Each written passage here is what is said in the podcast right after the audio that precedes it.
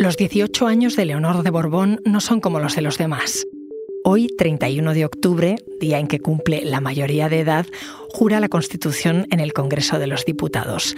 A partir de este momento, si su padre Felipe VI abdicara, muriera o lo incapacitaran, ella sería reina de España. Pero sabemos poco sobre ella. Ni siquiera sabemos si la sociedad española la aceptaría como jefa de Estado, porque el CIS lleva ocho años sin preguntar por la corona. Durante años, la Casa del Rey ha intentado proteger a Leonor de los escándalos de su abuelo, el rey emérito, y ha mantenido un hermetismo casi total en torno a ella y su hermana pequeña, aunque esto último está cambiando. Soy Ana Fuentes. Hoy en el país, Leonor, más cerca de la corona, más lejos del rey emérito.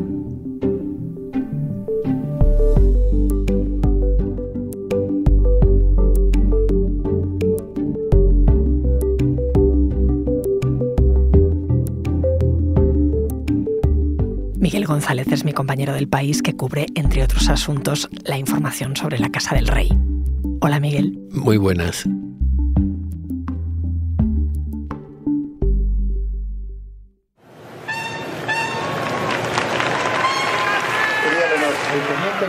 Recuerda que el compromiso que has asumido Leonor de Borbón en agosto empezó su formación militar en la Academia de Zaragoza y este octubre ha participado en varios actos que han servido para presentarla en sociedad. Ha jurado bandera, ha asistido al besamanos del día 12 de octubre, a la entrega de los premios Princesa de Asturias y hoy acude a su juramento de la Constitución ante las Cortes Generales reunidas en sesión solemne, el mismo día en que cumple 18 años. Muchos actos en un mes, ¿no? Se acercaba el momento clave, ¿no? La, hora H. Leonor, al igual que su hermana, la infanta Sofía, han pasado toda su infancia y adolescencia muy protegidas por los reyes, que querían eh, resguardar su intimidad eh, y entiendo que también desde el punto de vista de mantener un cierto equilibrio, ¿no? Pues querían mantenerla alejada de los focos.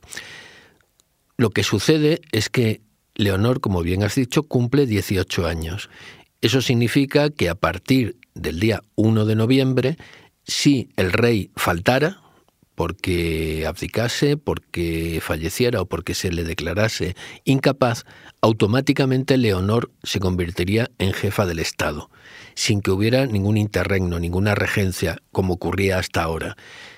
Entonces, una persona que en cualquier momento podría convertirse en jefa del Estado, lógicamente la sociedad española debe saber quién es, y hasta ahora no lo sabía. Eh, lo lógico sería que eh, Leonor, al igual que hicieron los príncipes de Asturias en su momento, eh, recorrieran todas las comunidades autónomas para darse a conocer o que empezara, por ejemplo, como hacía el príncipe en su momento, pues a ir a las tomas de posesión de los mandatarios eh, latinoamericanos.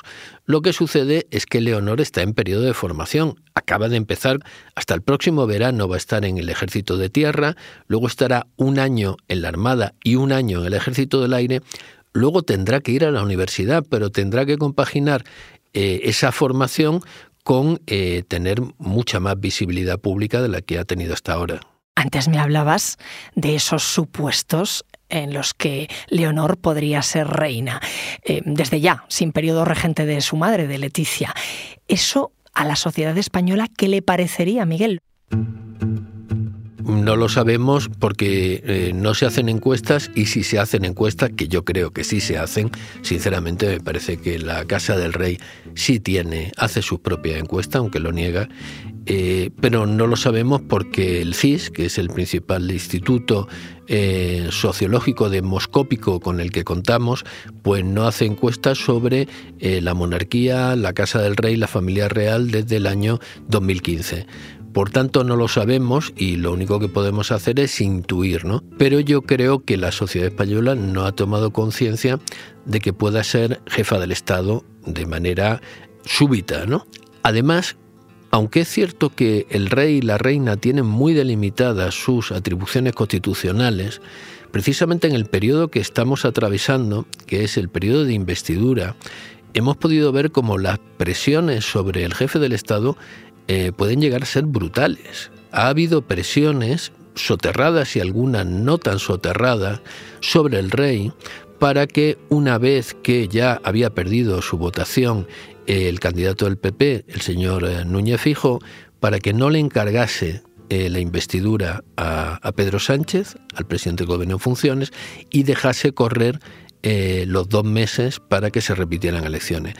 Y lógicamente un jefe del Estado tiene que tener la formación y la cabeza fría suficiente para resistir esas presiones y no salirse de su papel constitucional. ¿Cómo es posible que en un asunto troncal del Estado mm, el CIS no pregunte a los españoles qué le parece la monarquía? Bueno, probablemente porque, eh, porque ya sabían lo que pensaban los españoles y preferían no preguntarlo. No es ningún secreto que a raíz de los escándalos económicos y de las noticias sobre fortunas en el extranjero y relaciones extraconyugales del rey Juan Carlos I, la popularidad de la monarquía cayó en picado. Hablando con historiadores y con expertos, ellos lo que te dicen es que eh, la monarquía española no tiene una legitimidad de origen, o por lo menos no es percibida como legitimidad de origen, lo vamos a decir en cristiano. Eh, al rey Juan Carlos lo puso Franco. ¿no? Eh, en el momento en que Franco lo nombró, ni siquiera era el heredero legítimo, pero sí ganó una legitimidad de ejercicio. Sobre todo a partir del 23 de febrero del 81 se decía que los españoles eh, no éramos monárquicos, pero sí éramos juancarlistas. Ese juancarlismo entró en crisis, entró en barrena y evidentemente arrastró a la institución que se apoyaba en esa popularidad. Y el trabajo de estos años eh, ha sido precisamente el recuperar ese prestigio para la institución por parte de la actual familia real. Y ese intento por recuperar el prestigio de la Casa del Rey pasa por apartar a la futura reina de su abuelo, el rey emérito. Lo que vamos a ver hoy es una escena eh, que es muy, muy ilustrativa, ¿no? Y es que en el acto de juramento de la Constitución por parte de la princesa de Asturias no va a estar eh, Juan Carlos I, cuando en el juramento de la Constitución por parte de Felipe VI, del príncipe de Asturias, en el año 86, ahí sí que estuvo el conde de Barcelona, a pesar de que el conde de Barcelona no había sido rey. Y Juan Carlos I sí lo ha sido, sí ha sido jefe del Estado. Bueno, está claro que lo que no se quiere es que las eh, cámaras estén enfocando a, a, Juan Carlos I, es decir, no se quiere trasladar una imagen de monarquía por lo que ha sido, sino de monarquía hacia el futuro, ¿no? Se quiere centrar la imagen en, en la que está llamada a ser Leonor I de España. Eh, es un factor casi providencial para la, para la Casa Real el que sea una mujer, porque el que sea una mujer eh, le da una imagen de, modernidad, que es algo que está en sintonía con la sociedad española, que probablemente pues con un hombre no, no tendría ese factor a favor. ¿no? Y yo creo que ellos van a querer jugar a eso, es decir, esta es, va a ser una monarquía del siglo XXI, no va a ser una monarquía de finales del XX, que era la del rey Juan Carlos. Eso es lo que ellos van a querer, eh, esa baza, jugarla, ¿no? Y sin tener que cambiar la Constitución. Afortunadamente, ¿no? Porque la Constitución sigue diciendo que si hubieran tenido eh, un tercer hijo y ese hijo hubiera sido varón, eh, hubiera pasado por delante de, de Leonor y de Sofía, ¿no?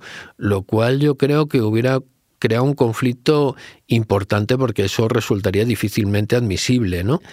Pero bueno, yo creo que el, mensaje que ellos intentan transmitir de esta es una monarquía renovada, eh, es una familia real, yo creo mucho más austera en, su comportamiento y luego, eh, además de ser una, una familia real renovada, es una familia real que intenta eh, ser del siglo XXI y estar con las preocupaciones del siglo XXI, que sin embargo tiene algunos hándicaps de partida, ¿no? que son los que eh, de alguna manera también se escenifican hoy en el juramento, en la ceremonia del juramento, y es que por una parte no tienes a, su abuelo ahí eh, acompañándole, estará en el Pardo en la cena familiar que van a celebrar, porque no olvidemos, no deja de ser una, una celebración de cumpleaños, y eh, tampoco van a estar en el Congreso grupos nacionalistas ni va a estar el Endacari, ni va a estar el presidente de la Generalitat de Cataluña, ¿no? Y hay que recordar que Juan Carlos I en su primera etapa tuvo muy buenas relaciones tanto con el PNV como con lo que en esa época era Convergencia Democrática de Cataluña, ¿no? Por tanto, digamos, ahí se han roto unos puentes eh, que seguramente mm, tendrán que intentar reconstruir, ¿no? Enseguida me sigues contando, Miguel. Ahora volvemos.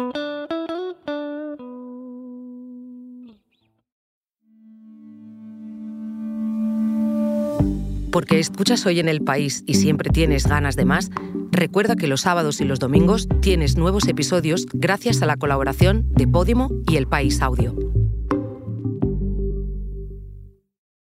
El día 31 cumplo 18 años y tendré el honor de jurar la Constitución con lo que eso significa para mí. Estamos escuchando a Leonor de Borbón en los premios Princesa de Asturias. Hasta hace poco mm, apenas escuchábamos su voz ni la de su hermana Sofía. Me hablabas antes de que la Casa del Rey quiere acercar a Leonor a la sociedad, pero lo cierto es que ha estudiado en un colegio muy elitista en Reino Unido, está recibiendo una formación militar, es decir, un recorrido muy distinto al de cualquier chica de su edad. ¿Cómo se compagina eso con querer acercarla a la gente? Bueno, es una educación de élite, ¿no? Quiere decir, eso no cabe ninguna duda. Sin embargo, en el colegio este del Reino Unido, en el colegio de Gales, donde ha estado interna, ha tenido una ventaja, ¿no? Y es que eh, ella allí era realmente una más. Eh, digamos, en un grupo de chavales procedentes de distintos países, el que tú seas la princesa de España, pues eso puede servir para hacer un chiste, ¿no? El primer día, pero, pero poco más, ¿no? Entonces, por ejemplo, a mí me decían que la Academia Militar, donde ella eh, tenía que compartir, digamos, dormitorio en, el primer curso o en, el primer trimestre, en realidad eran, eran eh, dormitorios de 12 camas, ¿no? Eh, bueno, pues el hecho de haber estado en, en, un colegio, en un internado, donde tú te tienes que ocupar de todas tus mm, necesidades cotidianas, nadie viene a, a hacerte la cama ni a arreglarte la ropa, eh, pues yo creo que haya leído bien, ¿no? En los pocos contactos que, hemos tenido con, la princesa es muy difícil porque incluso cuando nos hemos acercado a ella siempre está la reina al lado. Ella tampoco es muy dicharachera, ella es muy comedida en lo que dice, pero inmediatamente ella dice dos palabras el resto de la respuesta ya le dice la reina que rápidamente mete baza, ¿no? Eh, pese a eso, hombre, mm, algunos gestos, algunas cosas eh, hemos podido ver, ¿no? casi destellos ¿no? de lo que puede ser ella en realidad. ¿no? Por ejemplo, llamó la atención que en el uniforme militar eh, que tienen una lo que se llama la galleta, ¿no? que es como una etiqueta con su apellido, eh, bueno, pues en vez de poner en Borbón, pusiera Borbón Ortiz. cuando yo pregunté, me dijeron que lo había pedido ella. Eh, normalmente te ponen los dos apellidos cuando el primero es muy común, ¿no? Cuando eres como yo, González o García. Pero si eres Borbón, bueno, pues ya te dice, te dice algo de ella, ¿no? Pero fíjate que su padre, cuando cumplió 18 años, empezó a una etapa muy parecida a la que empieza ahora Leonor, pero concedió una entrevista. Fue al diario ABC. ¿Está previsto que Leonor conceda alguna? ¿La has pedido? Nosotros hemos pedido eh, todo tipo de entrevistas y, la respuesta normalmente es o no o silencio. De todas maneras, eh, si ellos en algún momento eh, deciden dar una entrevista, no será porque la pides tú, sino porque ellos deciden que la dan y a quién la dan y en qué circunstancias la dan. ¿Crees que la Casa del Rey se ha vuelto cada vez más hermética?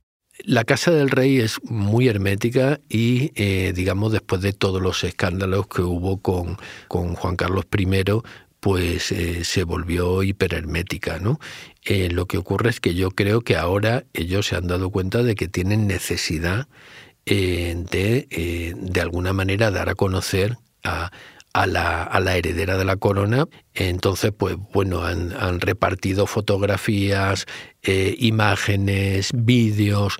Eh, lo que es mucho más difícil es esto, que, tú dices, una entrevista o simplemente una charla con una cierta naturalidad con ella, ¿no? No sé si también eh, Felipe VI escarmentó eh, con lo que le ocurrió a él mismo, ¿no? cuando cumplió la mayoría de edad en el año 86 y a partir de ese momento la prensa rosa vivió obsesionada con, con buscarle una pareja, con casarle, hasta que encontró esa pareja. Dedicarme a, a, esta nueva vida, bueno, pues con las responsabilidades y obligaciones que, que conlleva y con el apoyo, y el cariño de los...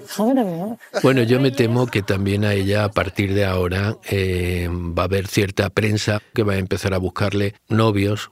De hecho, en la, en la recepción del 12 de octubre, que vinieron unos compañeros suyos eh, de la Academia General Militar y que la saludaron al final y que hubo sonrisas, miradas de complicidad, inmediatamente se abrió una especie de cacería por ver si el último chico, el que más sonreía, era el novio, quién era, qué familia pertenecía, con lo cual te quiero decir que es un escrutar cada detalle, ¿no? cada gesto y seguramente pues si hubiera oportunidad, como dices, ojalá de hacerle una entrevista y preguntarle qué piensa, pues sería mucho más fácil llegar a conocerla que no interpretando todos estos gestos, ¿no? Alguien que conoce a, una persona clave en su entorno, a Leticia Ortiz, es Mabel Galaz, que escribió, como sabes, durante muchos años eh, sobre la reina en la sección Gente, incluso ha escrito una biografía sobre ella. Así que le voy a preguntar cómo ve todo esto. Gracias, Miguel. Gracias a ti y un placer escuchar a Mabel. Hola, Mabel. Hola, Ana, ¿qué tal? Leticia ha pasado para la Casa del Rey y para la sociedad española de ser la mujer de Felipe VI a la madre de Leonor? Bueno, eso es un hecho, ¿no? Eh, digamos que este ha sido el año de la consolidación de Leticia, eh, porque no hay duda de que ha ganado en popularidad, y eh, el año en que ella ha mostrado lo que considera su mejor obra, ¿no? La educación de sus hijas y en concreto la educación de Leonor. Decidme, por favor, ¿A qué os suena esto? Hago lo que puedo, llego a lo que llego y no es sano que me exija tanto. En comunicación, Leticia es un filón, en algunas cosas más moderna que el resto de la familia real. Escuchábamos aquí hace pocas semanas cómo se lanzaba a rapear y eso daba muchos titulares. Mabel, ¿lo ha visto demasiado tarde la Casa del Rey? ¿Quieren hacerlo ahora de otra manera con ella y también con sus hijas, con Leonor y Sofía? Mm, bueno, la verdad es que Leticia ha sido un activo en la casa del rey eh, que ha estado, ha permanecido oculto, pero también ha habido un momento en que ella, eh, digamos, ha explosionado, digámoslo así, que fue cuando se produjo el, el relevo y la corona. Leticia fue una mala princesa, una princesa que en muchas ocasiones estuvo a la contra, pero por el contrario es una reina que apoya eh, esta nueva etapa de la monarquía con el, con el rey Felipe al, al, frente.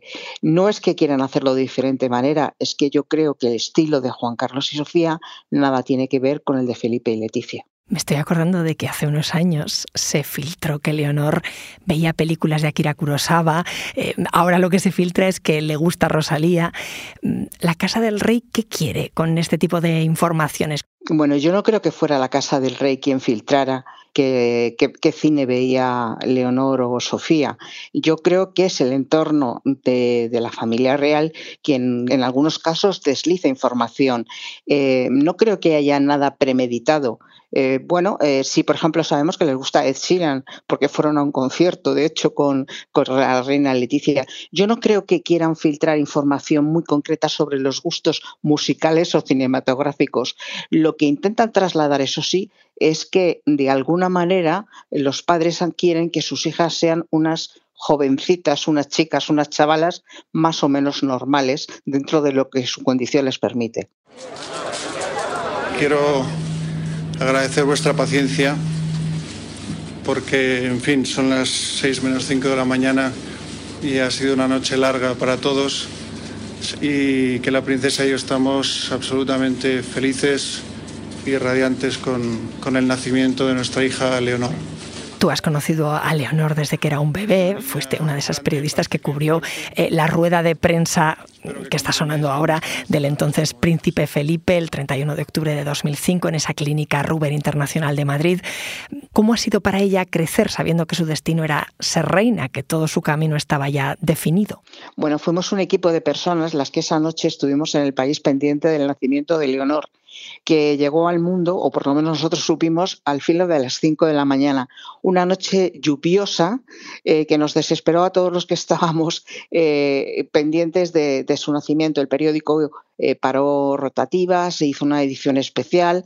En esos momentos el, diario online no era tan, tan potente y estábamos todos más pendientes del papel. ¿Cómo ha sido para Leonor crecer sabiendo cuál era su destino? Pues supongo que no debe ser nada fácil. Eh, los periodistas siempre hemos criticado eh, la falta de conocimiento que tenemos sobre ella. El rey Felipe en muchas ocasiones ha dicho ya tendrá tiempo de tener una exposición pública. ¿no? Ese, tiempo, ese tiempo ha llegado y ella el otro día en su discurso los premios Princesa de Asturias dejó bien claro que sabía qué papel jugaba, cuál era su obligación, cuál era su destino y que estaba dispuesta a asumirlo. Creo que, que ya ha, ha crecido sabiendo que tiene escrito su futuro. ¿Cómo ha sido su relación con su abuelo Juan Carlos? Eh, poco se sabe de la relación que ha tenido eh, el rey emérito con, con, Sofía y, con Leonor. Eh, yo sí que tengo un detalle que sé de primera mano y es que durante muchos años, cuando el rey vivía, el rey mm, Juan Carlos vivía en Zarzuela, los viernes por la tarde era Felipe quien llevaba a las niñas a visitar al abuelo. yo creo que una vez que se produce el relevo en la corona y que el rey se y se marcha, eh, la relación que existe es muy escasa. ¿Sus padres la han protegido? Mm, yo creo que más que protegerle del rey emérito eh, o de un abuelo, yo creo que lo que desde Zarzuela se ha establecido ha sido un cordón sanitario en torno a lo que es la nueva imagen de la monarquía española y también establecer eh, una separación, eh, al menos en lo que se trata eh, de vida oficial. en el aspecto privado, yo entiendo que aunque solamente sea por la distancia de estos tres últimos años y por el tipo de vida que ha llevado Leonor estudiando en Gales y tal, yo creo que la relación personal no, no puedo decir que sea mala, pero no creo que sea cercana. Mabel, gracias. Gracias a ti.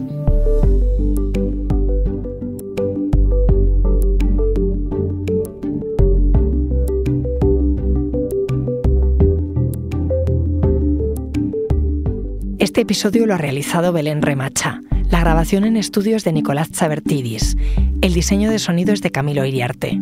La edición es de Ana Rivera y la dirección de Silvia Cruz La Peña. Yo soy Ana Fuentes y esto ha sido Hoy en el País.